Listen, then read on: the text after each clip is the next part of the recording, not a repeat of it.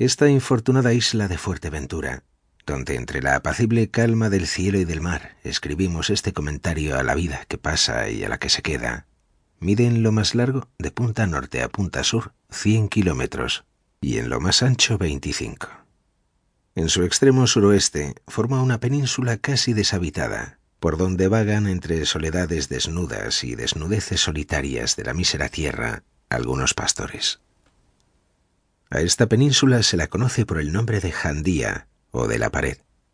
La pared, o mejor muralla, que dio nombre a la península de Jandía y de la que aún se conservan trechos, fue una muralla construida por los guanches para separar los dos reinos en que la isla Majorata, la de los majoreros, o sea, Fuerteventura, estaba dividida, y para impedir las incursiones de uno en otro reino.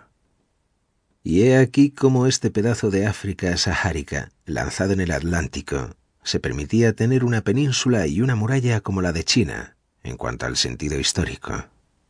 Porque aquí hubo historia en lo que se llama los tiempos prehistóricos de la isla, lo que quiere decir que aquí hubo guerra civil, guerra intestina entre los guanches que la habitaban.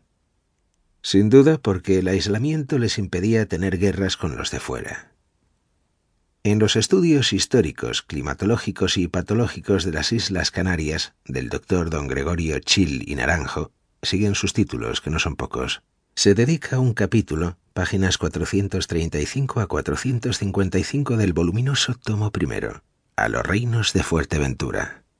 Reinos, así, y no reino.